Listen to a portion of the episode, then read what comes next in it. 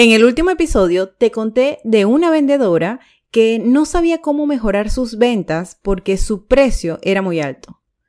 Pues en el día de hoy otro vendedor se me acercó para contarme que cuando le tocaba presentarse frente al cliente se quedaba bastante trabado, que le costaba comunicarse, que entraba en pánico.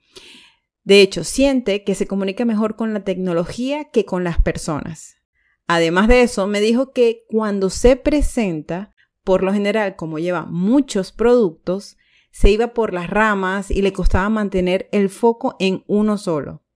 Si esto te pasa a ti también, que te pones nervioso cuando vas a hablar frente al cliente, que tienes muchos productos y no sabes por cuál empezar, que además tiendes a irte por las ramas y perder la atención de tu prospecto, entonces quédate, porque este episodio te puede ayudar. Bienvenidos a Detrás de la Venta B2B, el único podcast que te acerca a los tomadores de decisión del sector industrial, para dar a conocer qué aspectos evalúan a nivel digital en los proveedores. Aquí encontrarás entrevistas y herramientas para llevar tu proceso comercial al mundo digital.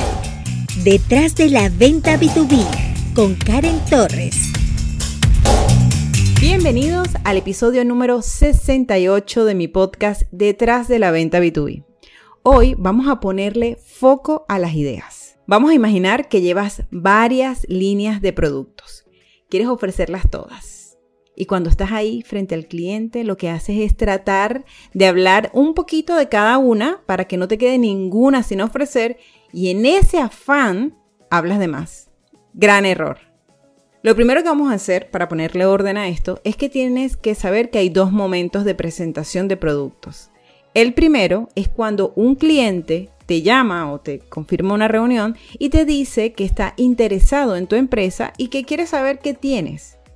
Y otro momento diferente en una presentación de producto es cuando la reunión es frente a muchas personas y debes contar lo que tienes para ofrecer. Pero generalmente, antes de llegar a ese momento, ya tú has tenido una reunión previa con una persona en particular. Por lo tanto, vamos a volver al momento uno. Tú y esa persona reunidos. Te llama porque está interesado en saber qué ofreces. Debes saber que en ese momento, en ese en específico, habla más el cliente que tú. Y yo sé que eso lo has escuchado mil veces, pero créeme, se cumple poco porque los vendedores somos atorados y creemos que mientras más hablamos, mejor, cuando es todo lo contrario. Por lo tanto, para bajar los nervios que sientes o la ansiedad, porque esto puede ser, no sé, la posible venta, mejor baja las expectativas, estudia al cliente y entiende qué es lo que él necesita. Primero, tú necesitas entender por qué se interesó en tu empresa y cuál es su situación actual. Y eso lo logras haciendo preguntas.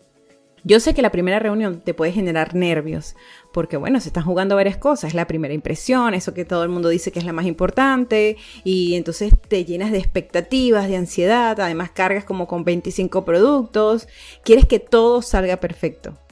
Pues vamos a hacer lo siguiente. En esa primera reunión, para que no estés tan nervioso, lo más importante es escuchar. Escuchar. Y para escuchar debes preguntar primero. No eres tú el que más habla, es el cliente el que más habla. Porque a diferencia de la universidad, tú no estás a punto de presentar tu tesis. Simplemente vas a diagnosticar al cliente para saber si tu producto le encaja o no. Míralo de esta manera, ambos están evaluándose él para ver si tú lo que tú vendes realmente lo necesita y tú para ver si ese cliente tiene potencial.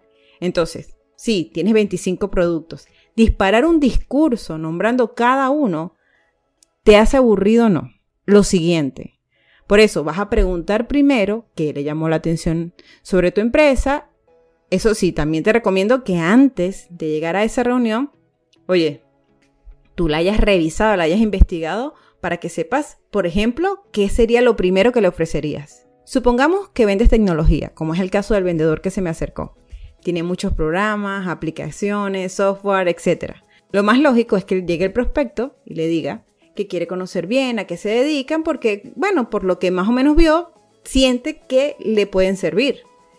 Solo por eso, solamente leyó que tú decías programación, aplicaciones, tal, y dijo, ah, esta empresa como que es. Entonces el diálogo sería algo así. Fulano, o señor vendedor, o tú, estimado, quisiera conocer bien a qué se dedican porque creo que lo que tú haces me puede servir o es lo que estoy buscando. Tu respuesta tiene que ser algo... Muchas gracias por su interés, me gustaría saber qué fue lo que vio que le hizo pensar eso, o sea, qué te hizo pensar que lo que yo tengo te puede ayudar. Me gustaría saberlo. Básico, pregunta básica. Así se empieza. Respondes con otra pregunta porque tú no tienes idea de por dónde empezar tu discurso, no la tienes.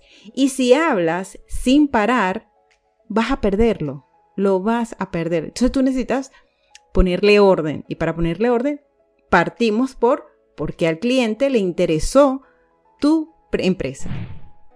Dependiendo de esa respuesta, tú ves si es momento de hablar o, bueno, de volver a hacer otra pregunta, que creo que es lo más idóneo, ¿no? En muchos casos, porque también me ha pasado, los clientes empiezan la reunión diciéndote de una vez, hola, mira Karen, ¿cómo estás? Bueno, mira, antes de empezar te cuento, nosotros somos una empresa que nos dedicamos a A, B, C y D. Y eso, aunque ya lo deberías saber, igual te va a ir dando varias pistas de quiénes son, qué hacen y a qué se dedican, que como te dije, ya tú tenías que haberlo investigado antes de esa reunión. Sobre lo que él te va diciendo, tú vas a ir organizando tus preguntas. Entonces, escucha, escucha mucho para que al momento de hablar digas exactamente lo que el cliente está buscando. Eso va a evitar que te vayas por las ramas, que hables de los 25 productos al mismo tiempo, sino más bien lo que va a hacer es que presentes una propuesta basada en lo que acabas de escuchar. Pero sobre todo va a ayudar a que bajen los nervios, porque el que tiene la solución del cliente eres tú, pero para vendérsela necesitas descifrar qué dolor tiene. Ahora supongamos que después de la reunión con esta persona te dijeron que les gustaría organizar una junto a todos los directivos para presentar tu solución. Y es así, esa va a ser una presentación frente a todos, es presentación. Aquí tú no vas a diagnosticar, aquí vas a presentar. Karen, ahora sí voy a soltar los 25 productos que vendo. No, Aquí vas a demostrar que escuchaste la necesidad del cliente y ahora vas a presentar algo que encaja exactamente con lo que está buscando. Es tu momento de demostrar que escuchaste y que además lo que tienes es lo mejor que existe después del Internet. Karen, ¿y mis 25 productos como para cuándo? Pues tus 25 productos son cartas que se juegan cuando se necesitan por eso existen, porque son opciones para que siempre tengas algo para tus clientes, no para que las muestres todas al mismo tiempo. ¿Sabes eso que te dice multiplica tus ingresos? Pues eso es lo que hace tu empresa. Cuando el producto principal no tiene ventas, aparece el otro y el otro y el otro para solventar. Por eso no tienes que vender todo al mismo tiempo. Las cartas se juegan dependiendo de lo que vayas viendo. Ahora, con respecto al miedo que te puede significar hablar frente a las personas, solo recuerda algo. Esa persona que tienes ahí delante de ti ve memes, toma cerveza, se ríe de chistes, es igual que tú, solo que en ese momento tiene un traje y representa un cargo, pero no es muy diferente a ti. Así que no lo mires desde abajo, sino piensa que él representa una empresa que tiene un problema y tú representas la tuya que tiene una solución. Es un intercambio. Y con eso termino este episodio. Espero que hayas tomado varias ideas, que ahora no presentes todo al mismo tiempo, que entiendas por qué llevas tantos productos y que son cartas que se juegan en su momento cuando se necesiten. ¿Ok? Muchas gracias por estar aquí una semana más. Te recuerdo que si este audio te gustó, tengo una membresía, una membresía en la que cada semana doy una lección de ventas en la de esta semana voy a hablar sobre cómo diferenciarnos de la competencia. Es una lección de 30 minutos en la que podrás encontrar la información bien, bien pulida para que la puedas aplicar. Pero lo mejor es que tienes un área de soporte para hacerme las preguntas que quieras sobre tus ventas. Mi membresía es mi canal de comunicación directo contigo. Ahí profundizo más, ahí te ayudo al 100%. Si esto que te doy acá te parece valioso, imagínate lo que pasa dentro de la membresía. No me escondo nada. Todo, toda la información que tengo te la doy. Y lo mejor es que tiene un nuevo precio, está súper accesible para ti, para que no haya razón ya para que te vaya mal en tus ventas. Aquí estoy para ayudarte y para acompañarte. En la biografía te voy a dejar el enlace para que conozcas bien de qué se trata. Y con eso me despido. Muchas gracias por estar aquí y que hoy tengas el mejor día posible. Gracias por acompañarnos una semana más en Detrás de la Venta B2B con Karen Torres. Karen Torres se escribe con M al final. Recuerda seguirle en LinkedIn y YouTube como Karen Torres y puedes suscribirte en su página web karentorres.com. Hasta una próxima oportunidad.